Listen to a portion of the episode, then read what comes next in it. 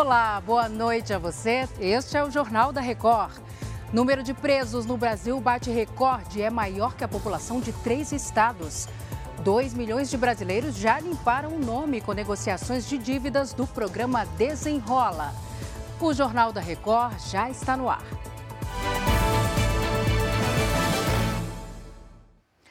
A população carcerária do país bateu um novo recorde. É o que revela um levantamento divulgado pelo Anuário Brasileiro de Segurança Pública. A gente conversa agora com a Caterina Chute, ela tem os detalhes. Caterina, boa noite. Esse número superou de habitantes de quase todas as cidades brasileiras, né?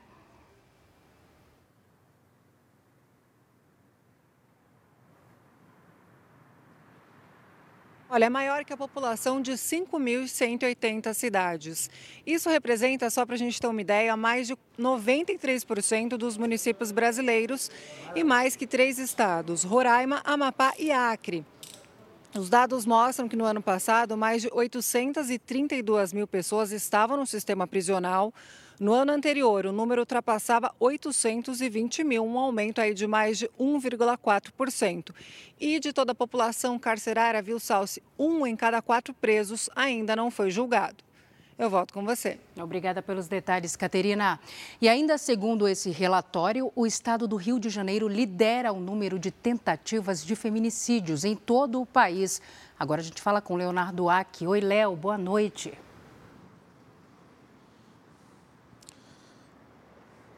Boa noite, Celso. Boa noite a todos. Olha, só no ano passado foram registrados 293 casos de feminicídio no estado, um aumento de 11% em relação a 2021, quando foram 264 tentativas de feminicídio.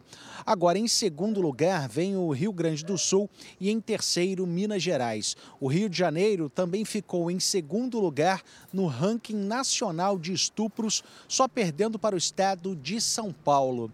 Agora, Salsi, o levantamento também mostra que houve aumento de 70% nos casos de assédio sexual no estado do Rio em comparação com o ano anterior.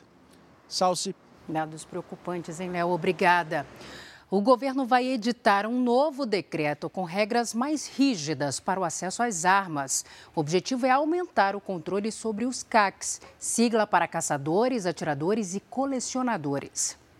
O governo vai antecipar a liberação de um bilhão de reais do Fundo Nacional de Segurança Pública para os estados. Os recursos serão repassados em parcelas a partir da próxima semana e serão usados na compra de viaturas e armas e também em treinamentos. O fundo ainda tem em caixa outros 2 bilhões de reais. Está marcado para amanhã o anúncio de investimentos no setor e também a celebração do reajuste salarial das forças de segurança pública do Distrito Federal. Em Brasília, bombeiros, policiais militares e civis são pagos com recursos federais. O governo autorizou um reajuste de 18% dividido em duas parcelas anuais. O ministro da Justiça e Segurança Pública, Flávio Dino, esteve hoje com o presidente Lula e os dois acertaram detalhes das novas regras para os CACs, caçadores, atiradores e colecionadores de armas. Fontes do Ministério confirmaram que será assinado, também nesta sexta-feira, um decreto com regras mais rígidas, com redução do acesso a armas e munições. De acordo com dados do Anuário Brasileiro de Segurança Pública, em 2018 havia 117 mil registros de CACs autorizados. Em 2022, o número de licenças saltou para 783 mil. O governo ainda vai anunciar um plano específico para controlar a violência na Amazônia, além de medidas de proteção às mulheres, de combate ao racismo, ações para reduzir a violência nas cidades mais perigosas do país e a maior participação da Polícia Federal no enfrentamento aos crimes cibernéticos. A cada 11 minutos, uma pessoa é assaltada no estado de São Paulo e muitas dessas vítimas são entregadores com mochilas. É que os ladrões usam essas mochilas para se passar por motoboys e assim cometem novos crimes. O homem com uma mochila se prepara para atravessar a rua. Quando a moto se aproxima, ele corre. O motociclista dá meia volta, sobe na calçada, saca uma arma e vai atrás. Pouco depois, já com a mochila, o ladrão foge. A vítima levou um tiro de raspão. foi levada para o hospital e já teve alta. Em outro ponto da cidade, o Luciano também foi assaltado. Ele chegava para pegar a moto estacionada e fazer entregas, quando foi atacado por dois criminosos. O cara vem de lá para cá com a arma na mão e falou: perdeu, joga a chave no chão, se correr, morre. E no, no, no, impulso daquele susto, a única coisa que me restou foi correr para dentro do prédio. E se eu não conhecesse o porteiro e se eu não conhecesse o prédio? Talvez eu tenha morrido, porque a arma picotou duas vezes. A imagem mostra o criminoso indo embora com um equipamento de iluminação que o motoboy ia entregar para um cliente. Não foi a primeira vez. Luciano já perdeu três motos em assaltos e hoje usa até um cadeado para ninguém arrancar a bolsa dele. Aí o que, é que eu faço? Eu prendo ela no corpo. Que se chegar aqui mesmo, eles for puxar, não consegue levar. Eu sei que eu corro risco de vida em fazer isso, mas é o jeito. Esses casos têm um ponto em comum na ação dos assaltantes. Os dois crimes foram de dia, em locais públicos, com muito movimento, o que não intimidou os ladrões. A qualquer hora, andar tranquilo pode ser difícil se os roubos são tão frequentes, como mostram as estatísticas. No estado de São Paulo, só no mês de maio, uma pessoa foi assaltada a cada 11 minutos. Segundo o levantamento do Jornal da Record, no portal da Transparência da Secretaria da Segurança Pública, foram mais de 4 mil roubos a pedestres em maio em todo o estado. Quase metade dos casos aconteceu na capital. Motoboys são vítimas frequentes. Os criminosos querem as motos e até as mochilas para se passar por entregadores em outros assaltos. A Augusta estava chegando em casa, já na frente do portão, quando os ladrões de moto apareceram. O que estava sentado atrás levantou e veio com a arma já, pôs a arma no meu pescoço. Ele olhou bem para mim e falou: é assalto. E logo em seguida ele puxou a minha bolsa, do jeito que ele puxou, arrebentou, subiu na moto e foi embora. No assalto, ela perdeu os documentos, dinheiro e um celular novo. Só ficou com o trauma, que vai demorar a passar é triste. Você não tem como andar com as pessoas no centro de São Paulo, não tem como andar em São Paulo, porque a maioria dos lugares que você vai, você tem medo de levar as pessoas e as pessoas serem assaltadas. Em nota, a Polícia Civil informou que não foram localizados registros das ocorrências citadas nos distritos policiais da área e segue à disposição das vítimas para investigar os crimes. Ainda segundo a nota, as forças policiais têm atuado para combater a criminalidade na área central da capital. Mais de 2 milhões de pessoas com dívidas de até 100 reais tiveram os nomes limpos nos três primeiros dias do programa Desenrola Brasil. O Matheus Escavazini chega agora com os detalhes para a gente. Oi, Matheus, boa noite.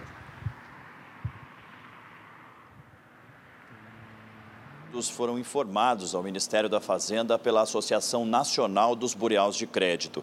Limpar o nome de pessoas com dívidas de até 100 reais é uma das contra contrapartidas dos bancos para participar do programa Desenrola Brasil. A medida não representa um perdão da dívida que continua existindo, mas com o nome limpo, as pessoas podem voltar a ter acesso a financiamentos e empréstimos. Já quem ganha até 20 mil reais por mês e tem dívidas de qualquer valor feita nos últimos quatro anos até o fim do ano passado pode renegociar o débito com um bom desconto. Em troca, os bancos vão receber créditos tributários do governo, mas é preciso ficar atento, tem muito golpe na internet. A renegociação deve ser feita diretamente com o banco onde a dívida foi feita. Salce. Ficou alerta, né, Matheus? Obrigada pelos detalhes. E olha, após perder um voo no Aeroporto Internacional de Brasília, o senador Alan Rick, do União Brasil do Acre, foi filmado xingando um funcionário de uma companhia aérea. Dando socos no balcão, Alan Rick exigia ser colocado dentro do avião que iria para Rio Branco, capital do Acre. Ele gritou com o funcionário após ser informado que só teria outro voo no dia seguinte. No meu bilhete 24. Em nota, o parlamentar afirmou que o episódio ocorreu no início do ano passado. Ele admitiu que foi grosseiro e pediu desculpas. A companhia aérea envolvida confirmou o vídeo e disse que repudia qualquer tipo de ofensa. O Instituto Nacional de Meteorologia emitiu um alerta para novos vendavais e chuvas intensas nesta sexta-feira em Belém, no Pará. Quem tem todos os detalhes para a gente é o repórter Danilo Magela. Oi, Danilo, boa noite. Olá, Salso, muito boa noite também para você, boa noite para todos. Olha, o INMET prevê ventos que podem chegar a 60 quilômetros por hora e o acumulado de chuva pode chegar também a 50 milímetros em 24 horas. Desde a última quarta-feira, pelo menos 17 árvores caíram aqui na capital e cerca de 70 mil clientes foram afetados pela falta de energia durante a chuva aqui na cidade. A concessionária de energia do estado informou que 99% dos clientes impactados pela interrupção do fornecimento de energia elétrica já estão com a situação regularizada. O abastecimento de água também ficou prejudicado, não só aqui na capital, mas também em toda a região metropolitana. Mas, segundo a concessionária que presta o serviço, tudo já está normalizado. Salce. Obrigada pelas informações, Danilo. Quatro lotes de um medicamento usado para tratar um tipo raro de epilepsia foram retirados do mercado por causa de uma contaminação. Sem o remédio, pacientes podem voltar a ter crises e regredir no quadro de saúde. Nicolas tem 11 meses. Foi diagnosticado com a Síndrome de West, uma doença rara que causa espasmos epiléticos frequentes. Para controlar as crises, precisa tomar um medicamento que custa 450 reais. Mas essa semana a mãe dele descobriu pela farmácia que o remédio estava contaminado. Eles me ligaram no dia 18 informando que esses lotes estavam contaminados. E eu tinha pegado esses remédios no dia 14. Eu fiquei em choque, fiquei assim, tremendo, nervosa. O laboratório responsável pela fabricação do Sabril Vigabatrina divulgou que encontrou nos comprimidos traços de tiaprida, substância usada para tratar abstinência alcoólica em adultos. A Sanofi decidiu recolher os quatro lotes contaminados do medicamento. Segundo o laboratório, a contaminação aconteceu em lotes do fornecedor da matéria-prima e a substância foi detectada em testes de controle de qualidade. O laboratório disse ainda que a quantidade de tiaprida encontrada está muito abaixo da dosagem diária permitida para adultos, mas não comentou se pode fazer mal às crianças. A gente acredita que essa quantidade que tem de tiaprida nesse lote contaminado não vai trazer nenhum malefício para o paciente, mas a gente não tem estudos que comprovem isto. O malefício é muito maior se ela parar de tomar a medicação do que se ela tomar essa medicação que tem traços de tiaprida. A preocupação dos pais de crianças com a síndrome de West é se vai haver remédio para todos. Ele precisa desse remédio, não pode ficar sem esse remédio, porque se ele ficar sem, ele tem a crise convulsiva. Se meu filho aprendeu a sorrir, ele para de sorrir. Sabe? Se meu filho aprendeu a sentar, ele para de sentar. A Agência Nacional de Vigilância Sanitária disse que acompanha o caso e orienta que as pessoas que utilizem o medicamento busquem informações junto ao laboratório. O Ministério da Saúde não respondeu aos nossos questionamentos. Belo Horizonte recebeu novas doses de vacina contra a Covid-19 para imunizar bebês e crianças. Virginia Nalon, boa noite para você. E a Prefeitura também ampliou o número de postos que aplicam a vacina nesse público? Exatamente, Salso, boa noite para você. Ampliou sim. Agora a Pfizer Baby já pode ser encontrada em todos os centros de saúde aqui da capital mineira. Antes, as aplicações eram feitas em apenas seis unidades. A Prefeitura recebeu cerca de 30 mil doses do imunizante Pfizer Baby para imunizar crianças de seis meses a quatro anos. Para esse público, são necessárias três doses, com intervalo de quatro semanas entre a primeira e a segunda aplicação, e de pelo menos oito semanas entre a segunda e a terceira dose. O município também recebeu 25 mil doses da Pfizer pediátrica para o público de 5 anos até de 5 a 11 anos de idade. Salce. Obrigada, minha querida, pelos detalhes. O presidente Lula sancionou um projeto de incentivo à agricultura familiar e outro para melhorar a alimentação da população carente. Durante a manhã, Lula participou de uma homenagem aos 150 anos de Santos Dumont. A cerimônia da Força Aérea Brasileira contou parte da história do brasileiro, considerado o pai da aviação. À tarde, Lula sancionou o projeto de lei que recria o programa de aquisição de alimentos. O programa incentiva a compra de produtos da agricultura familiar. O projeto assinado também institui outro programa, o da Cozinha Solidária, para oferecer alimentação gratuita à população em situação de vulnerabilidade. Muito mais do que um estímulo aos pequenos produtores. É uma política é, já consolidada, já aprovada, garante, de um lado, a compra de alimento saudável, do outro lado, o repasse desse alimento para onde se tem ali uma necessidade social. No evento, o presidente Lula defendeu os programas anunciados e criticou os gastos de outros países com armas de guerra. Quando o governo coloca dinheiro na área da saúde, na área da educação ou em qualquer outra área, a gente não está gastando, a gente está investindo.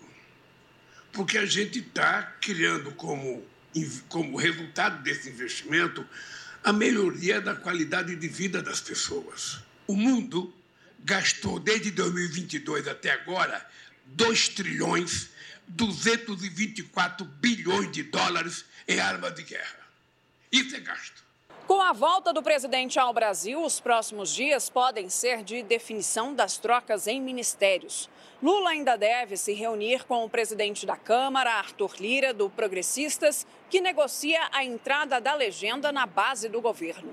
O Planalto busca ganhar força no Congresso, mas Lula não quer trocar ministros de áreas consideradas estratégicas, como Wellington Dias, do Desenvolvimento Social e ainda quer manter mulheres no comando das pastas, como Ana Moser no esporte. O ministro da Fazenda, Fernando Haddad, afirmou que a cobrança de impostos sobre as apostas esportivas pode representar uma arrecadação de 2 bilhões de reais para o governo no ano que vem. O ministro da Fazenda se reuniu hoje com representantes do mercado financeiro no Rio de Janeiro. A ideia foi apresentar aos investidores as principais medidas que o governo deve adotar para garantir a recuperação econômica.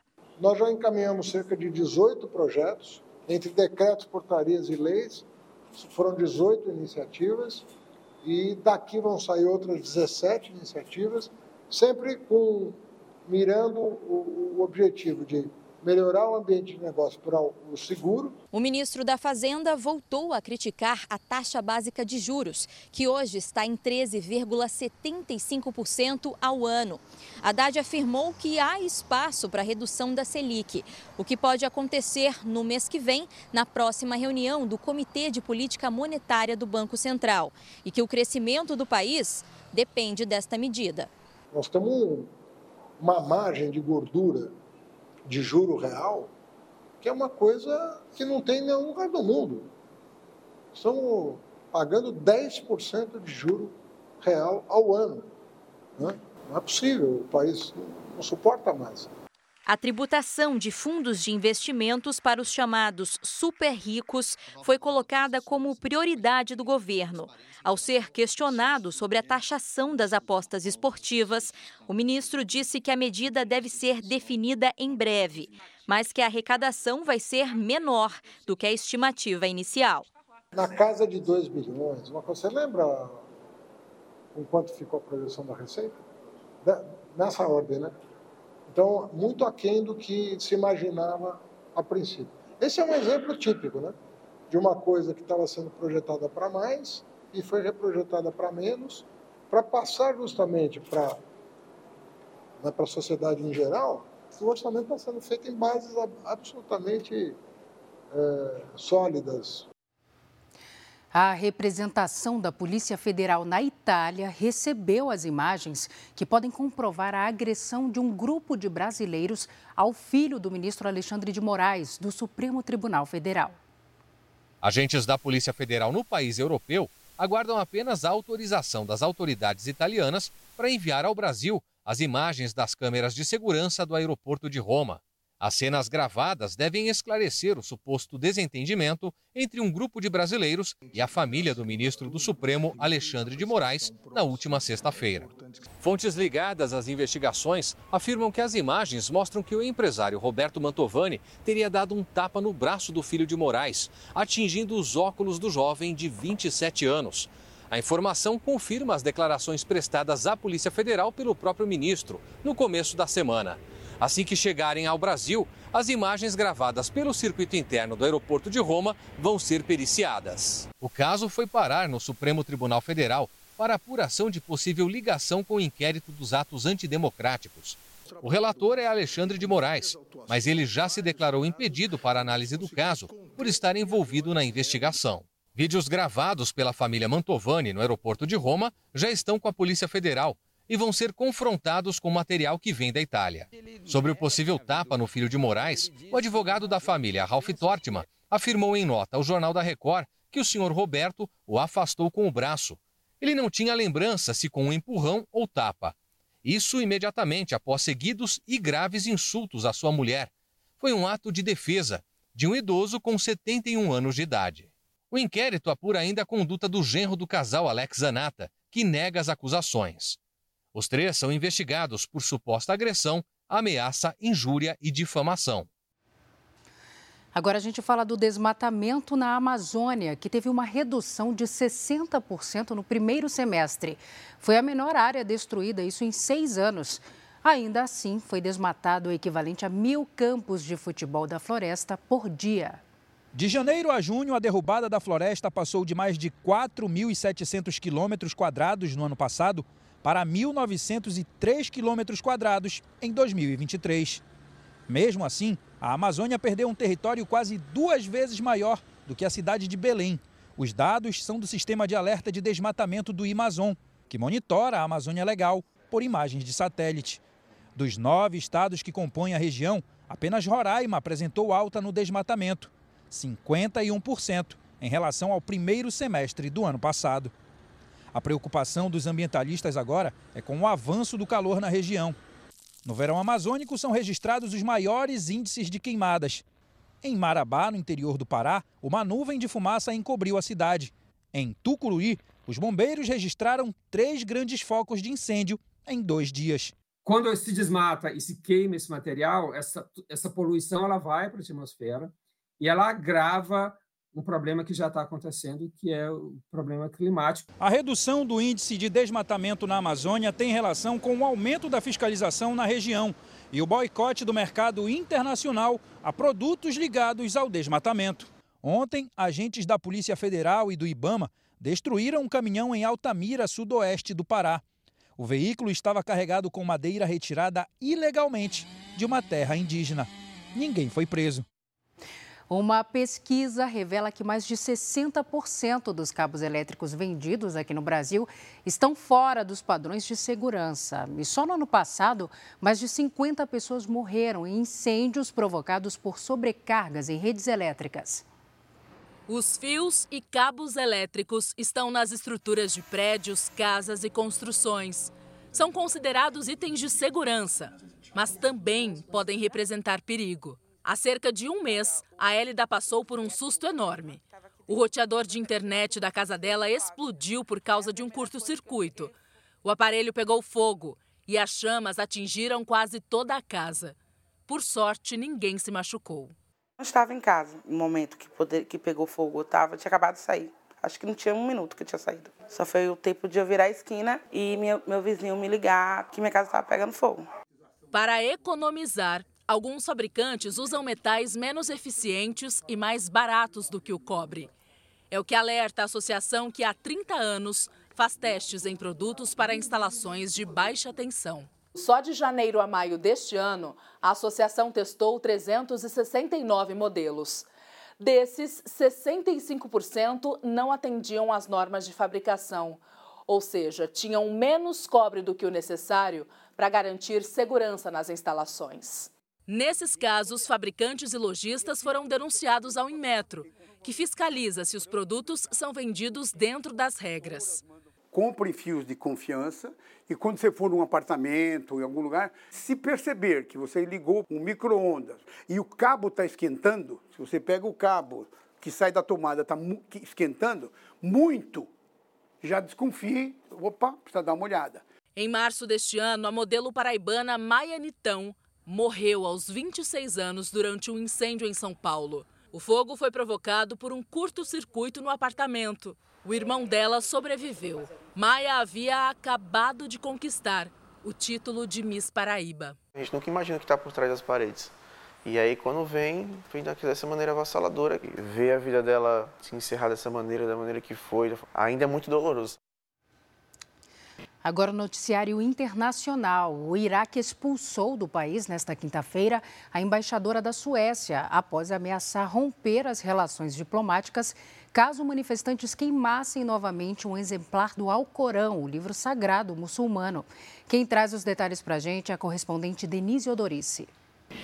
Centenas de manifestantes invadiram e atearam fogo ao prédio da Embaixada da Suécia em Bagdá, no Iraque, e houve confronto com a polícia.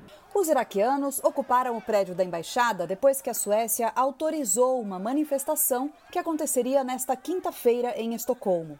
Duas pessoas planejavam queimar o Alcorão e a bandeira do Iraque ao lado de fora da embaixada do país, na capital sueca. Uma delas é um homem que já havia incendiado o livro sagrado no mês passado, numa ação que causou revolta em vários países muçulmanos. Os Estados Unidos chamaram de inaceitável a falta de ação das tropas iraquianas para conter a onda de violência. Segundo as autoridades suecas, todos os funcionários da embaixada passam bem. De Tel Aviv, Denise Dorice. A Casa Branca disse que a Ucrânia começou a usar as chamadas bombas de fragmentação. O armamento é proibido em mais de 100 países e foi enviado pelos Estados Unidos. O porta-voz de segurança da Casa Branca, John Kirby, disse que soldados ucranianos estão usando as armas de forma bastante eficaz. O armamento contém um dispositivo que se abre no ar e espalha inúmeras bombas menores. O presidente da Rússia, Vladimir Putin, havia prometido retaliar se as munições fossem usadas na guerra. Cresce a preocupação com um soldado dos Estados Unidos que cruzou a fronteira para entrar na Coreia do Norte, isso há dois dias. A correspondente na Ásia, Silvia Kikuchi, conta os detalhes. Oi, Silvia, boa tarde. Olá, Salsi. Boa noite aí no Brasil. O soldado Travis King atravessou a fronteira entre a Coreia do Sul e do Norte. O motivo dessa travessia ainda é desconhecido. Mais uma vez que ele mesmo passou para o Norte, o Pentágono decidiu considerá-lo como ausente da corporação sem justificativa. O soldado servia na Coreia do Sul, onde enfrentava acusações de agressão. Depois de cruzar a fronteira, ele foi visto sendo levado por uma van por guardas norte-coreanos. Segundo autoridades americanas, o governo norte-coreano não está respondendo às tentativas de contato para discutir a situação. Nos últimos anos, vários cidadãos dos Estados Unidos que entraram ilegalmente na Coreia do Norte foram libertados em cerca de seis meses. Salce. Obrigada, Silvia, pelos detalhes. E em outro problema diplomático, hackers na China teriam invadido a conta de e-mail do embaixador dos Estados Unidos em Pequim. Segundo a imprensa americana, Nicholas Burns seria um dos alvos de uma suposta campanha de espionagem detectada na semana passada pela Microsoft. A reportagem informou, no entanto, que os e-mails acessados não tinham conteúdos classificados como sigilosos. Segundo a Microsoft, os hackers aproveitaram uma falha no sistema para roubar e-mails de agências do governo americano. Agora, olha essa história. Os Estados Unidos condenaram uma família que vendia um falso remédio com a promessa de cura para a maioria das doenças conhecidas no mundo. O responsável pela fraude e três filhos dele chegaram a vender o equivalente a quase 5 milhões de reais em falsos produtos. A decisão do júri em Miami demorou apenas 30 minutos. De maneira unânime, os 12 jurados consideraram Mark Greenan e os três filhos culpados. A família promovia um produto com a promessa de curar 95% das doenças do mundo, incluindo o câncer e a AIDS, e fazia isso por meio de uma igreja de fachada, só para se proteger de sanções de órgãos reguladores. Os quatro foram condenados por fraude contra o consumidor e atentado contra a saúde do povo americano. Em vídeos na internet, os agora condenados pediam doações em troca de frascos da chamada solução mineral milagrosa. Para completar, o líquido é uma mistura tóxica e corrosiva e, quando diluído em água, se transforma em alvejante, um produto usado para lavar roupas. Segundo as autoridades, o esquema existe há pelo menos 13 anos. A estimativa é que a família tenha arrecadado o equivalente a 4 milhões e 800 mil reais. A venda ganhou força na internet durante a pandemia, com promessas de cura também para a Covid-19. Parte da família chegou a fugir para a Colômbia, mas acabou detida e deportada para os Estados Unidos no ano passado. A sentença vai ser anunciada em outubro e pode resultar em prisão perpétua. Os acusados disseram que vão recorrer. Aqui no Brasil, a Justiça de São Paulo decidiu tornar réu o preparador físico do Clube Universitário do Peru. Na decisão, o juiz Antônio Maria Zors determinou que o uruguaio Sebastião Avelino Vargas seja solto e responda em liberdade por racismo e por promover tumulto em evento esportivo. O preparador está preso desde a semana passada por ter imitado um macaco para ofender torcedores do Corinthians durante uma partida da Copa Sul-Americana. Este foi o Jornal da Record. Ouça essa e as outras edições dos boletins JR 24 horas, agora também nas plataformas de áudio. Você fica agora com Fala que eu te escuto. Boa noite para você, cuide-se. Tchau.